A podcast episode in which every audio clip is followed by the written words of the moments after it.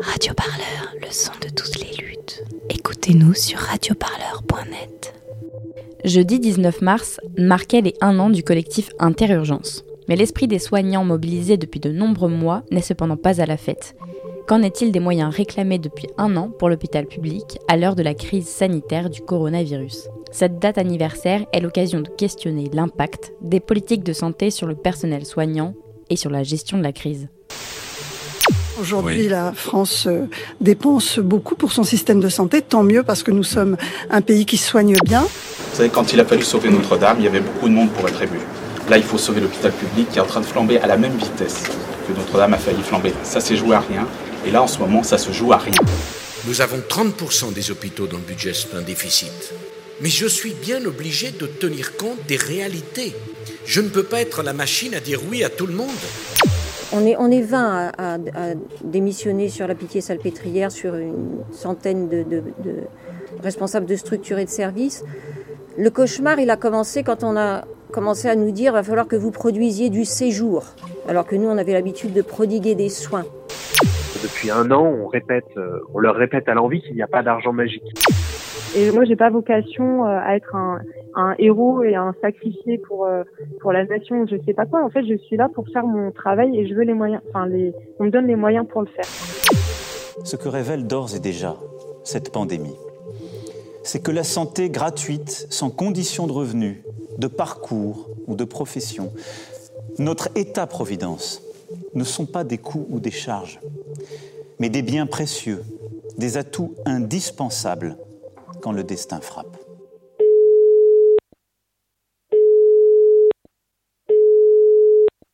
Alors du coup, je m'appelle Ruben Laurent, je suis infirmier sur l'équipe de la suppléance euh, à Robert Debré. Donc euh, l'équipe de la suppléance, c'est ceux qui tournent tout l'hôpital et euh, je suis sur là actuellement sur l'unité COVID-19 qui est de 4 lits pour le moment et, et voilà. la situation elle devient de plus en plus compliquée et, et on voit pas en fait on voit les mails euh, du coup euh, de la PHP qui nous disent euh, un peu un suivi, mais finalement on avance un peu dans le flou, on ne sait pas comment ça se passe. On a eu des on a eu des formations par des infectiologues, par des infirmières hygiénistes, etc. qui nous ont vraiment remontré tous les gestes à faire. mais c'est vrai que quand même on se sent pas forcément en sécurité parce qu'on est dans un service lambda. S'il y a un enfant ou un adulte qui dévisse euh, il faut vraiment que euh, la réa soit hyper attentive pour euh, venir chercher euh, les patients ou des enfants ou faire une réanimation en chambre. Et, et c'est hyper compliqué. C'est vraiment très très compliqué. Plus on va aller dans le temps, nos repos ils seront moins respectés. Euh, là aujourd'hui, j'ai de la chance encore cette semaine d'avoir des repos qui sont respectés, mais euh, je pense qu'au fur et à mesure des semaines, euh, on va on va travailler beaucoup plus. Et vous, est-ce que en tant qu'infirmier, vous avez reçu des consignes précises pour vous protéger? Est-ce que vous considérez que vous avez les moyens de le faire aussi, de vous protéger? Alors pour les moyens, euh, enfin dans la durée, je pense qu'on va on va finir par ne plus avoir de masque. Ça va être de plus en plus compliqué parce que si vous voulez, euh, normalement quand on est en contact avec du coup un Covid-19, euh, quand on sort de la chambre, on doit retirer notre masque et ne pas le réutiliser. Parce que si on se balade en fait avec le masque dans toutes les chambres, euh, si le cas est avéré positif, finalement, bah, on risque euh, de, de contaminer les autres en fait. donc il faut, il faut vraiment changer de masque. Et, et les masques confection artisanale, alors là, je, enfin, je, moi-même, je comprends pas. Euh, j'en ai parlé au cadre et euh, j'ai dit en tout cas si jamais on arrive à la confection artisanale, je, je préfère ne pas porter de masque et de me mettre en danger que de porter un masque artisanal, très sincèrement. Cette semaine, euh, j'ai eu des photos de collègues qui avaient trois masques pour 12 heures. Euh, là, on est obligé de pleurer quand même pour avoir une bouteille d'eau, quoi. Parce que euh, on se dit, euh, on ramène rien de l'extérieur à part nos repas. Donc on se dit l'eau parce qu'il n'y a plus de fontaine à eau, il n'y a plus rien. Donc on peut pas, on peut pas boire dans notre service. Donc on a demandé à la cadre si on pouvait avoir de l'eau. Elle m'a dit ah oui, il faut que je demande à la direction pour avoir une bouteille d'eau. Enfin, vous vous rendez compte que où on arrive pas, on va on va on va être saturé à un moment donné. Si nous on ouvre à l'adulte, ça veut dire qu'en fait on n'a plus de solution.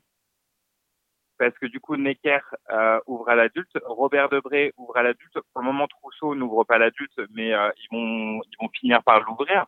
Donc enfin si les hôpitaux pédiatriques accueillent de l'adulte, c'est vraiment qu'il y a un problème là, qu'est-ce qu'on pourrait demander à l'État? Là, pour le moment, l'État, il faut qu'il nous fournisse en masque, en solutions hydroalcooliques, en savon, en surblouse, etc. Euh, vraiment qu'on ait le matériel nécessaire pour permettre euh, aux soignants d'être protégés et aux enfants aussi et aux jeunes adultes qu'on va avoir aussi. On travaille, on fait notre travail, on, va, on prend en charge du coup euh, les enfants, les adultes, mais on, on peut pas, enfin on n'a pas le temps de se mobiliser pour faire des demandes, etc. Enfin, même là, au niveau de Robert Debré, on avait fait au début, avant que l'unité Covid ouvre, on avait demandé à ce que euh, on ait des heures euh, supplémentaires, etc. Euh, mais finalement, moi j'ai lâché l'affaire en fait en disant bah écoutez on verra enfin on verra plus tard. Je pense que c'est en sortant de la crise où vraiment il va falloir que le président de la République et le ministre de la Santé fassent quelque chose pour les soignants. Pierre-André Juven est sociologue chargé de recherche au CNRS, spécialisé sur les politiques de santé. Il est le co-auteur du livre La casse du siècle à propos des réformes de l'hôpital public paru en 2019. Comment, pour vous, de votre point de vue, on peut dire très concrètement euh, que les politiques et les réformes appliquées au monde de la santé impactent directement cette gestion de la crise euh, aujourd'hui. Alors il y a un lien entre euh, entre la gestion de, de, la crise ou en tout cas entre les moyens dont on dispose aujourd'hui pour gérer la crise et les réformes qui sont conduites depuis plusieurs décennies, parce que si on zoome sur la question de, de l'hôpital public, qui est la, la, structure essentielle de santé qui nous permet d'accueillir les, les, urgences vitales dans ce genre de, de crise sanitaire, on se rend compte que euh, on est dans un état de saturation de, des établissements qui est très vite très vite atteint, et cet état de saturation, il est lié à une logique politique qui est conduite depuis euh, depuis plusieurs euh, plusieurs années et même plusieurs décennies et qui consiste à privilégier une logique de l'optimisation des, euh, des établissements de santé et de et de l'hôpital public. Cette logique de l'optimisation, elle est assez simple. L'idée c'est de dire que les services hospitaliers ont vocation à être pleins et remplis tout le temps euh, et que il convient de valoriser des indicateurs de performance comme le taux d'occupation des lits afin de savoir si euh, les, euh, les, hôpitaux sont performants ou pas. Ça, c'est la logique qui a, qui a prévalu et qui prévaut toujours depuis, euh, depuis plusieurs, plusieurs décennies. Et donc, dès le moment où on considère qu'un bon hôpital et un hôpital performant, c'est un hôpital qui tourne à plein régime, pour le, le, dire rapidement, euh, mais évidemment, dès qu'on se retrouve face à une, une crise sanitaire type Covid-19, mais même dès qu'on se retrouve face à une grippe saisonnière, hein, il n'y a pas besoin de d'une grave crise sanitaire pour voir l'hôpital complètement saturé et débordé et voir les professionnels de santé euh, alert, alertés pardon sur euh, sur son état euh, il suffit d'une crise pour que l'hôpital soit débordé et que les capacités d'accueil ne soient ne soient pas suffisantes. Sur sur la crise actuelle il y a un, un, élément qui est important qui est qu'on a on a beaucoup fustigé les dépenses publiques de santé en France et en prenant toujours comme modèle l'Allemagne, ce qu'il faut voir, c'est qu'on dépense moins d'argent pour notre hôpital public que, l'Allemagne. Et euh, surtout, en fait, une des questions qui est posée aujourd'hui, c'est la question de l'accueil, de la capacité d'accueil de l'hôpital et notamment des lits. Et en fait, quand on prend les ratios euh, lits par habitant, l'Allemagne est bien plus dotée que la France. Et ce qui fait qu'en cas de crise sanitaire, c'est le cas aussi pour les lits de réanimation, en cas de crise sanitaire, eh bien en fait, il y a des pays qui sont plus armés que d'autres, et on voit qu'aujourd'hui, et ça c'est une des raisons en fait de des inégalités de situation des pays face au, euh, au Covid-19, c'est qu'il y a des pays qui sont plus armés en fait en termes d'urgence vitale pour accueillir des patients euh, et traiter des urgences que d'autres. Et donc le taux de mortalité euh, et le taux de létalité d'une pathologie bah, en fait, sont aussi liés à leur capacité à, à, accueillir des patients en urgence. Et plus on a détricoté et plus on a déstructuré un système de santé au fil des années, moins on est capable de faire face. Et donc, d'une certaine façon, les, les politiques de contraction des dépenses, de suroptimisation, elles ont un effet en, période de crise et elles conduisent à, plus de morts. Et la logique derrière ces réformes successives qui affectent le monde de la santé, dans votre euh, livre, euh, donc le cas du siècle, donc vous êtes le co-auteur, vous parlez d'un nouveau management public, c'est ce que vous décriviez euh, là actuellement, mais est-ce qu'il n'y a pas aussi l'idée de dire, en termes de moyens, maîtriser aussi le budget que représentent les hôpitaux publics, tout en faisant de la performance et en ayant un maximum de séjours produits à l'hôpital? Exactement. C'est c'est une des grandes une des grandes explications aussi des des difficultés de l'hôpital public aujourd'hui, c'est cette cette volonté affirmée depuis alors les années 70, si on veut remonter loin, mais qui, euh, qui devient de plus en plus prégnante à partir des années 80 et 90, de tenir les dépenses de santé et, euh, et de tenir les dépenses publiques allouées à, à l'hôpital euh, à l'hôpital public, à un point tel que on se retrouve aujourd'hui dans une situation qui est qui est terrible, qui veut que les moyens de l'hôpital public augmentent deux fois moins vite que son activité. Et c'est pour ça que les hôpitaux aujourd'hui se retrouvent dans une situation très difficile. C'est que euh, là où leur activité augmente, alors on, évoque le chiffre de, de 4% tous les ans, les moyens qui lui sont attribués augmentent de 2%.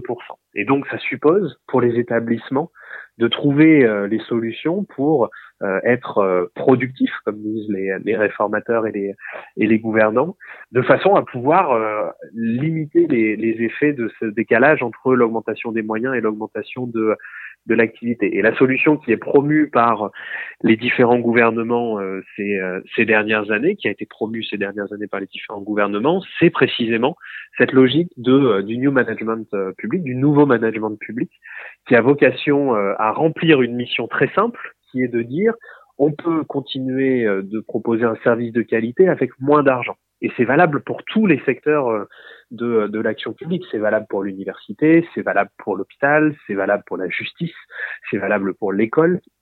Il y a cette idée euh, fortement ancrée au sein des, euh, des élites, euh, des élites technocratiques, des élites politiques, que en s'organisant mieux, on peut réussir à faire mieux avec moins.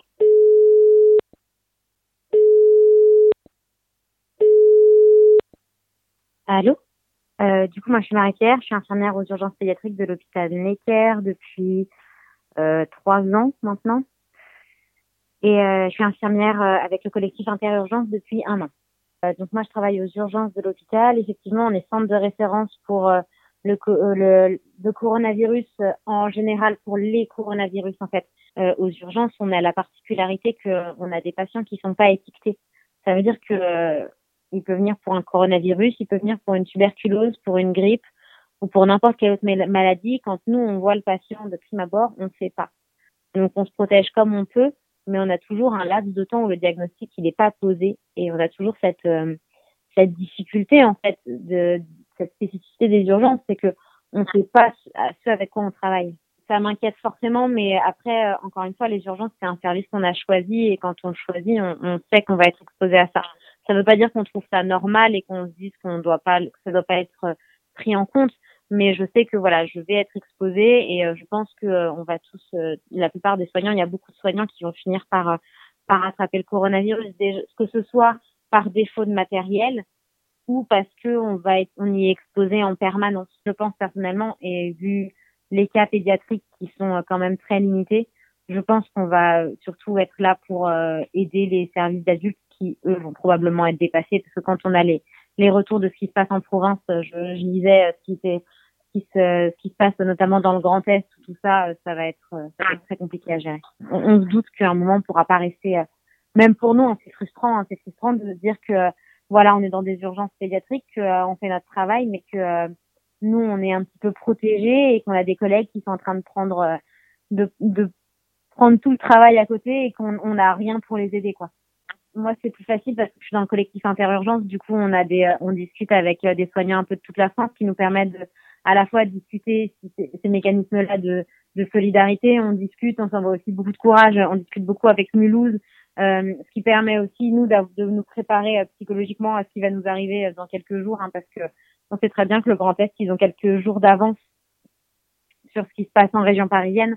Mais euh, voilà, c'est que quelques jours. On sait très bien qu'on va finir euh, la vague, on la voit arriver. Hein, elle arrive, elle est là. En mai, on avait des collègues qui étaient déjà en train de dire que euh, si on avait une catastrophe naturelle ou si on avait un, une situation sanitaire compliquée ou des conditions climatiques avec un, une canicule, avec une grosse canicule ou si on avait un attentat ou des choses comme ça, si on devait faire face à une arrivée massive de victimes, on serait peut-être pas en état de, de faire face.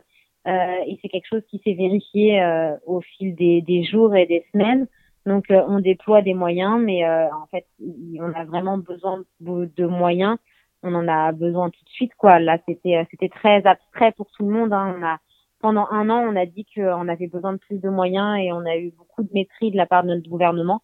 Et euh, aujourd'hui, maintenant qu'on est euh, qu'on est bien bien dans la bien dans la merde, si je peux m'exprimer comme ça, mais en tout cas qu'on est bien euh, dans une situation sanitaire très compliquée, bah on a le droit à plein d'éloges du gouvernement. Emmanuel Macron parlait de parlait de héros en désignant le personnel soignant et en disant que les moyens seraient alloués coûte que coûte aujourd'hui. Moi, ce terme de héros, il m'énerve au plus haut point. Je ne suis pas un héros, je suis quelqu'un qui fait mon travail et c'est un travail que j'ai choisi et pour lequel j'ai été formée et pour lequel on est compétent. Maintenant, la compétence, il faut la reconnaître et il faut la valoriser.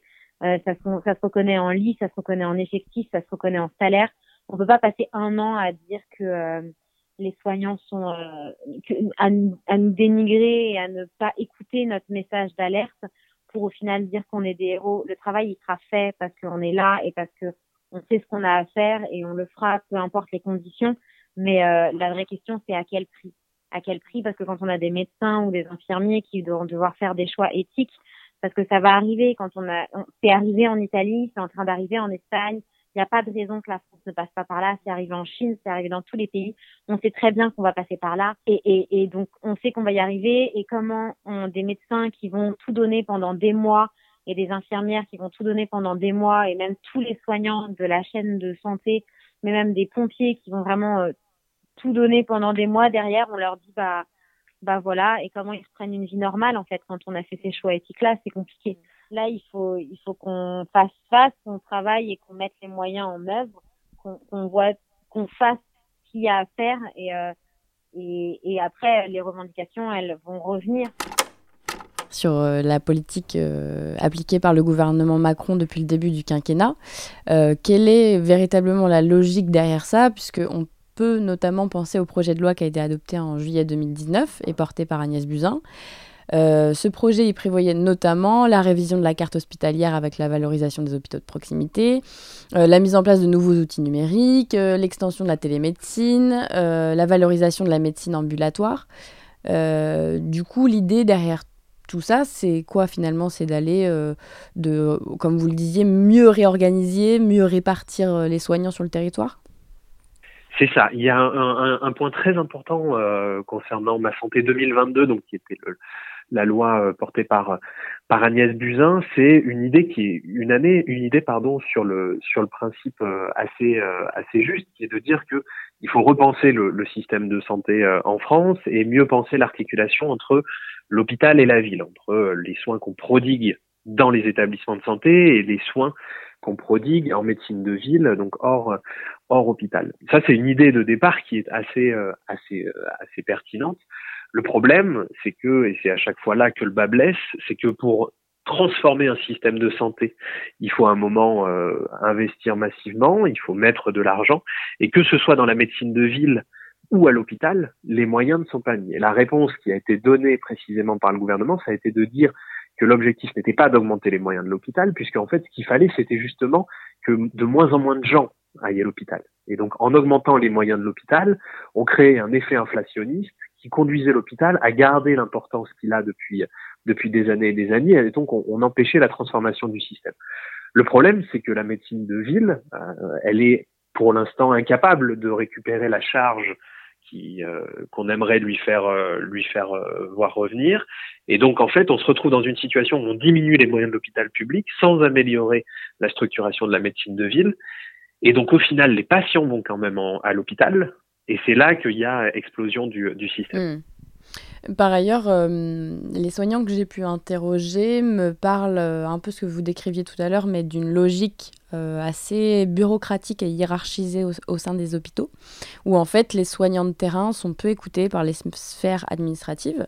Euh, plusieurs m'ont dit ça en fait, et je voulais vous demander du coup à quel point ça peut nuire, de votre point de vue, à la gestion de la crise et comment cette crise finalement va forcer peut-être les administrations hospitalières à se réinventer là-dessus? Pendant très longtemps, l'hôpital public a été décrit comme une organisation qui était euh, à la main des médecins des, organisations professionnelles euh, qui euh, dépendaient des règles qui étaient édictées par les gens qui y exerçaient. Et l'objectif des gouvernants pendant des années a, a, été de précisément mettre un terme à cette, à cette mainmise des professionnels sur leur organisation. Et donc de mettre à la tête des établissements des, des managers, des acteurs administratifs qui ne seraient pas des médecins, qui seraient formés euh, à la gestion, au management, aux ressources humaines, à la communication. Et c'est ce qui s'est passé et qui a été consacré par la loi euh, hôpital patient santé territoire de, de Roselyne Bachelot c'est euh, la création d'une direction hospitalière qui soit euh, autonome de, euh, du pouvoir médical.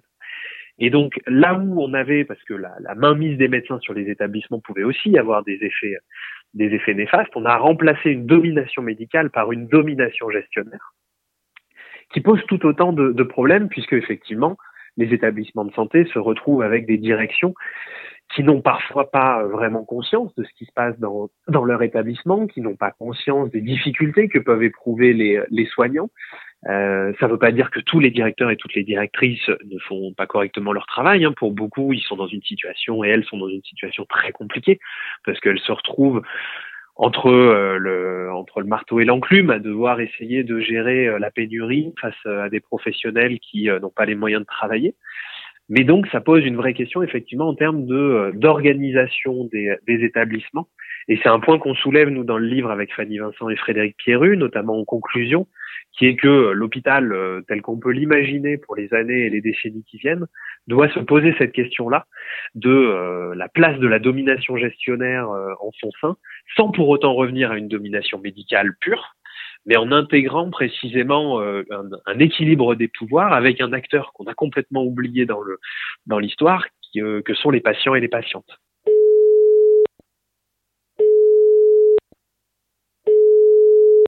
Moi, c'est Anna. Et moi, je suis infirmière à, l'hôpital. Là, non. alors, en termes d'effectifs, il y a, il y a des unités, par exemple, Covid, qui font travailler en fait des étudiants pour faire par le ménage des chambres. Euh, il y a des euh, pressions sur les euh, sur les brancardiers notamment en fait sur les contractuels en fait pour les pour les les faire prendre en charge y compris le nettoyage des chambres Covid. En fait, il y a des endroits où on va dire les fonctionnements qui dataient d'avant le avant cette crise, qui était quelque chose de bah, très hiérarchisé, et puis en essayant de couper au maximum la la petite hiérarchie, on va dire, des exécutants, euh, ben en fait, qui continuent en fait à fonctionner comme ça. Et donc, ça participe y compris à un, à un stress supplémentaire parce qu'il y a des choses du coup qui sont euh, pas bien logiques ou qui sont euh, pas bien vues et en fait, on va avoir seulement les euh, les décisions sans avoir pu y prendre part ou quoi et en devant faire du coup avec des choses qui sont pas très logiques quoi. Enfin après, moi, c'est un peu mon analyse, c'est qu'en fait, ils ont sélectionné pendant longtemps une, euh, une hiérarchie euh, qui voulait couper des équipes, c'est-à-dire y compris euh, l'encadrement par exemple de proximité qui était assez qui défendait par exemple les équipes. donc en fait ils ont ils ont essayé de sélectionner en fait une hiérarchie on va dire soumise qui, qui, qui se fait le relais en fait des directions et des politiques de casse quoi de l'hôpital en, essayant de pressuriser à fond les, les équipes. En gros, on va dire la machine, elle fonctionnait comme ouais, comme une entreprise et euh, mettre la pression, on va dire, aux, aux ouvriers du soin pour euh, pour produire quoi. Et, euh, et y compris avec des, des, choses pas forcément logiques. Et en fait là, forcément, c'est une, une, autre logique qu'il s'agit euh, d'instaurer. En fait, là, il y a, a pas bien choix. Alors du coup, il y a des endroits où quand même ça se fait, y compris avec les médecins, etc. Euh, euh, et une partie de l'encadrement qui comprennent par par nécessité en fait euh, là l'intérêt de retrouver du collectif et euh, de la transparence, de la communication, etc. Mais en fait, ça a tellement été un, un autre rouage dans le passé que euh, qu'on va dire bah il y a plus ou moins de réactivité par rapport à ça et euh, et, euh, c'est quand même un autre euh, une autre manière de fonctionner ouais qui est nécessaire. On a Emmanuel Macron lors de son allocution le jeudi 12 mars qui nous dit euh, que euh, la santé, euh, la santé est gratuite, devrait être sans condition de revenu, de parcours, de profession, que pour l'État-providence, ce ne sont pas des coûts ou des charges, mais des biens précieux.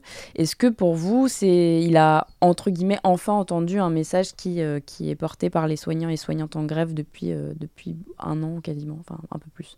Euh, ben, euh, non, en fait, vraiment, euh, moi, à titre personnel, et je pense que ça a été partagé quand même par un grand nombre, ça m'a vraiment mis en colère parce que euh, c'est vraiment qu'un effet, enfin selon moi, c'est vraiment qu'un effet d'annonce sur une situation bah, anxiogène pour toute la population. Donc c'est des paroles qui se veulent rassurantes, mais qui correspondent absolument pas à ce qui est fait dans les actes. Là où c'était flagrant et vraiment révoltant pour tout un tas de collègues, c'est déjà les euh, annonces euh, qui ont été faites, euh, qui s'adressaient beaucoup plus aux entreprises qu'à l'hôpital. Toute l'histoire sur les masques. En fait, au bout d'un moment, ils ont quand même bien été obligés de dire qu'effectivement, il y en avait pas assez et en présentant l'État comme prenant en charge ce problème et en y répondant, qui est en fait qui est faux dans la mesure où c'est pas du tout à la hauteur de ce qui, qui est nécessaire et y compris en fait les remontées de, de terrain.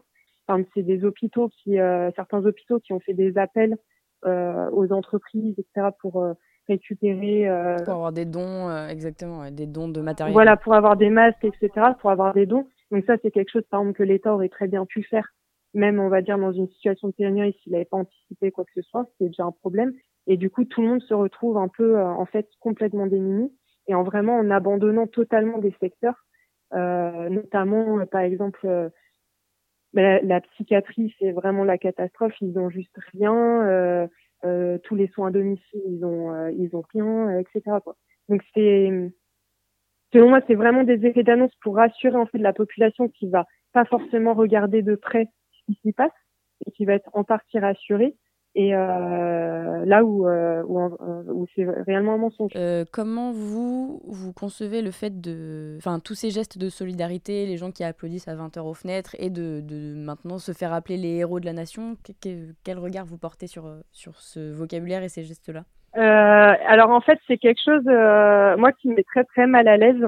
dans le sens où, en fait, je comprends tout à fait qu'il y a une partie de la population, et je pense que ça exprime en partie ça, qui ait, euh, qui besoin d'exprimer euh, quelque chose, et y compris voilà un, un, soutien comme ils peuvent, et en étant confinés, euh, c'est une manière de le faire. Euh, après, là où, euh, où, où, en fait j'aime absolument pas le terme d'héros, c'est justement, je pense que c'est vraiment, ça rentre totalement dans la, la voilà le vocabulaire de Macron qui disait on rentre en guerre, etc. Du coup, nous, on, on serait les soldats. Donc déjà, on est les soldats sans armes. Euh, en fait, en soi, on n'est pas des héros en fait, on est des euh, travailleurs de la santé, qu'on soit euh, infirmier, brancardier, etc. Et euh, juste nous, ce qu'on demande, c'est d'avoir euh, l'équipement pour nous protéger, des lits suffisants pour pouvoir prendre en charge les gens en fait. Donc en fait, nous, on veut, on veut pas être des héros. Et moi, j'ai pas vocation à être un, un héros et un sacrifié pour pour la nation, je sais pas quoi. En fait, je suis là pour faire mon travail et je veux les moyens, enfin les, on me donne les moyens pour le faire. Plutôt que des applaudissements, je préférais des euh, sifflements euh, contre la gestion de cette crise. Pendant un an, puisque ça fait un an, même plus d'un an maintenant que le, mouvement de, de, mobilisation du collectif Interurgence et Interhôpital a, a, démarré. Depuis un an, on répète, euh, on leur répète à l'envie qu'il n'y a pas d'argent magique et qu'il est impossible de débloquer de l'argent euh, aussi massivement pour l'hôpital public. Et soudainement, ils voient effectivement une annonce à la télévision où euh, on annonce 300 milliards euh, d'euros de, de sortie. Donc il y a, y, a y a, une interrogation profonde de la part des hospitaliers qui en fait conduit à une question qui est assez simple, c'est quelle priorité effectivement en termes de dépenses publiques euh, on a en France. Et le gouvernement euh, d'Edouard Philippe euh, donne une réponse très claire, c'est qu'on privilégie euh, le financement des structures privées et, des entreprises au, financement des, structures publiques et du service public.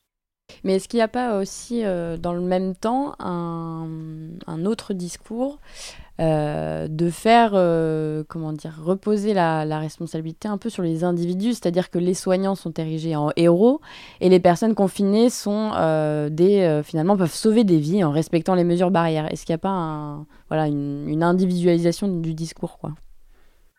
Tout à fait. C'est un point, c'est un point majeur là de de la crise actuelle. C'est un point majeur de la crise actuelle.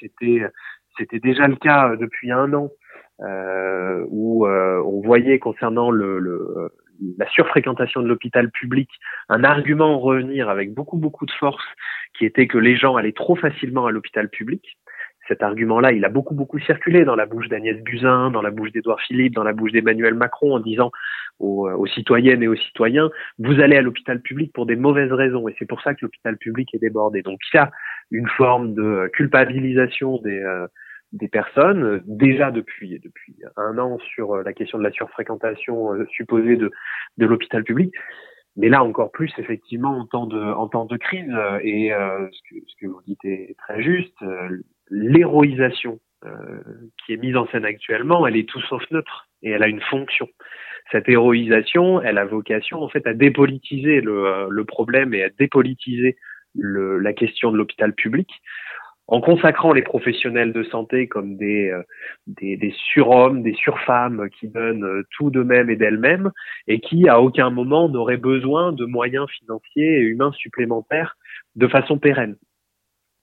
Et c'est une vraie euh, c'est un vrai problème, c'est que cette héroïsation qui va avec cette dépolitisation, on peut penser qu'elle est plutôt euh, euh, qu'elle est qu'elle est plutôt bienveillante. En fait, elle a un, un, y a un revers de la médaille qui peut aussi coûter cher. Et c'est ce que disent d'ailleurs les soignants et les soignantes. Et j'imagine que celles et ceux que vous avez interrogés le le disent, c'est que les applaudissements, c'est une chose, les conditions de travail, c'en est une autre. Donc Emmanuel Macron, dans son allocution du jeudi 12 mars, euh, nous expliquait qu'en fait, euh, la santé devrait être gratuite, sans condition de revenus, de parcours, mmh. de profession, et que pour notre État-providence, euh, ce ne sont pas des coûts ou des charges, mais des biens précieux, des atouts indispensables que le mmh. destin frappe, pour le citer dans le texte. Est-ce que, comment vous percevez ce discours? Est-ce qu'on peut s'attendre à finalement une, une un revirement de ces politiques libérales depuis plusieurs années et un retour de l'État-providence Non, non, non. Malheureusement, euh, Emmanuel Macron euh,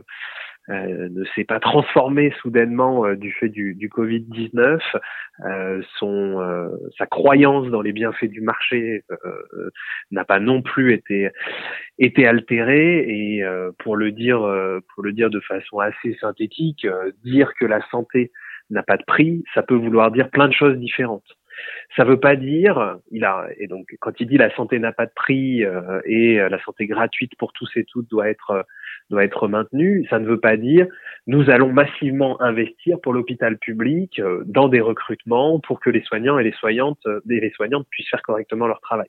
Ça n'est pas du tout, ça n'est pas ce qu'il a dit, donc on peut pas en tirer cette conclusion là. Par contre, depuis plusieurs années, ce qu'on observe, c'est qu'il y a une croyance très forte dans une partie des, des élites technocratiques et politiques dans euh, les, pouvoirs magiques euh, de, de la génétique, euh, de la e-santé. Et donc, ce qu'on peut se dire, c'est que si la santé n'a pas de prix, ça peut aussi vouloir dire qu'en fait, l'État, les citoyens, les citoyennes pourraient à l'avenir être amenés à financer encore plus largement des entreprises privées en santé, euh, comme les, euh, les, euh, les, industries pharmaceutiques et, et, et, du numérique qui jouent un rôle, un rôle très important. Donc la santé n'a pas de prix, ça peut vouloir dire ça peut vouloir dire plusieurs choses et il n'y a pas de raison objective pour l'instant de croire que Emmanuel Macron change, change son fusil d'épaule et ça serait une, une, erreur évidemment au vu de, de la crise qu'on qu traverse. Radio Parleur, le son de toutes les luttes. Écoutez-nous sur radioparleur.net.